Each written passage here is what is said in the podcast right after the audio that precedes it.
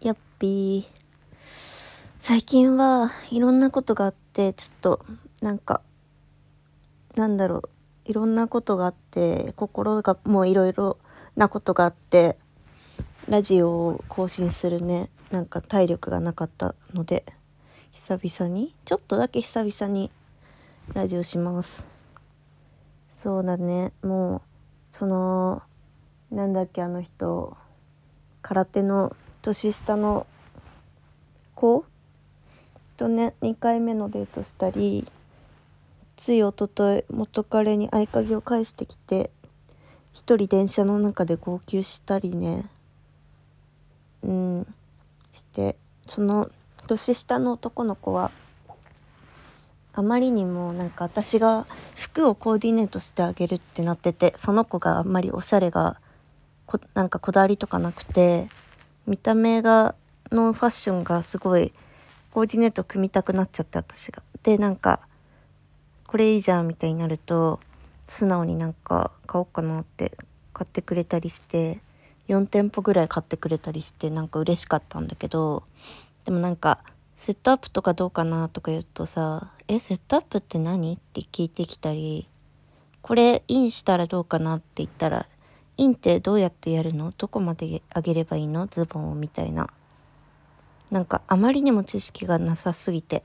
で、なんか店員さんはうちらのことをカップルだって思ってるから、その、その年下の男の子の方に、になんか、ん？というかなんかうちらに、いつも彼氏さんはなんか男らしくてキュンキュンさせてるのになんかたまにはこういう可愛らしい格好もいいじゃないですかみたいな感じで言ってくんの？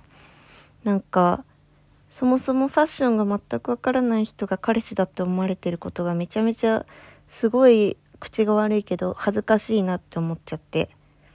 そう、なんか、うん、初めての気持ちを抱いた。こないだまではすごいムラムラ案件だったんだけど、なんかね、ちょっと2回目のデートで、シュンってなっちゃって。うん。って感じ。なんかあまりにも合わせてもらいすぎると、ちょっとなんか燃えないなというか、うん、ちょっと違うなってなっちゃうよね。なんかそれは多分みんなあることだと思うけど。で、まあ、一昨日の元彼は、もうズタズタでしたよ。もう本当に、なんか、彼女のこと何も知らないみたいな感じだったから、あ、興味ないのかなと思って、えー私いけるじゃんみたいに思ってたのに、うん、ちょっと頑張ってみるというか、ちょっと甘えてみたりしたら、俺は、なんだろう、彼女？あな、な、あなた？私？なり？なりのことを彼女と同じ待遇では接せられないみたいな感じで言われたり、家には連れて行かないよって私家に行きたいなんて一言も言ってないのになんか言われたり、そう、あっちからもう合鍵今日返すためにあったんだよねみたいな感じで合鍵返してみたいな感じだったし、うん、マジで。それなのになんか普通に肩に顎とか乗せても払ってこないし、おしっこ行きたいって言ったらなんかお腹ポンポン触ってくるし何なのって感じなんだけど。本当に。もう嫌だ。もう嫌だ。もう嫌う。ん。なんか。ねずるいよね。どっちかにしてくれって感じだよね。うん。もうなんか。その元彼は今の彼女とペアーズであったみたいで。2回目のデートでなんか彼女がいい子だからまあいいかって思って告白した的な感じのこと言ってたんだけどさ私のクレンジングとか前私が最後荷物取りに行った時普通に置いてあったの。でその時彼女もうできてたからさなんか置きっぱなしでなんか聞かれないのみたいな感じで言ってももういい年だからそんなことは特に話題にならないよみたいな。すごい冷めてんのね。なんか私が付き合った時はさ1ヶ月記念日ごとにバラとかくれたり私ってほくろが鼻の真ん中にあるんだけどそれが若干左側に中央からちょっとだけ左側にあるみたいでそうあるんだよ。知ってた知ってたって。すごいね。なんか犬って感じだったの。なんでこんな冷めてんのって思って。でもしかしたら彼女の前ではさまあ甘えたりしてるのかもしれないけどさまあ私はその話を聞いてて私と付き合ってた時の方がテンション高かったじゃんって思ってなんかちょっと喜んじゃったりして勝手に行けるって思っちゃってたの。ね。なんかいろいろうん。かるなんかご飯とかして8時まででだったんだけどそっからなんか次行くお店とかも付き合ってくれたし結局なくてなかったら解散じゃなくて散歩酒しようみたいにな言ってくれたし11時まで付き合ってくれたしだけどなんか俺のことを俺の時間をつなぎ止めてもどうにもならないよみたいなこと言われてさ何なのマジでムカつくんだけどすごい私があなたのこと好きって分かってるみたいじゃん。まあそうなんだけどさどこにそんな自信があんだよって感じ。でさそれ分かってるんだったらさ今日ストーリーとかでさもうその元彼めったに私のストーリーに反応してこないのにさマジでうんインスタ交換してから2回目ぐらいだよ。反応してきたの。2回目がこのタイミングなの。やばくない？なんでこのタイミングなのって感じ。ね本当に振り回してくるしずるいし。なんか何考えてんのか何も考えてなくてやってんのか知らないけどさ。ねなんかりなのあもう言っちゃったわ。なりのこと好きならさ。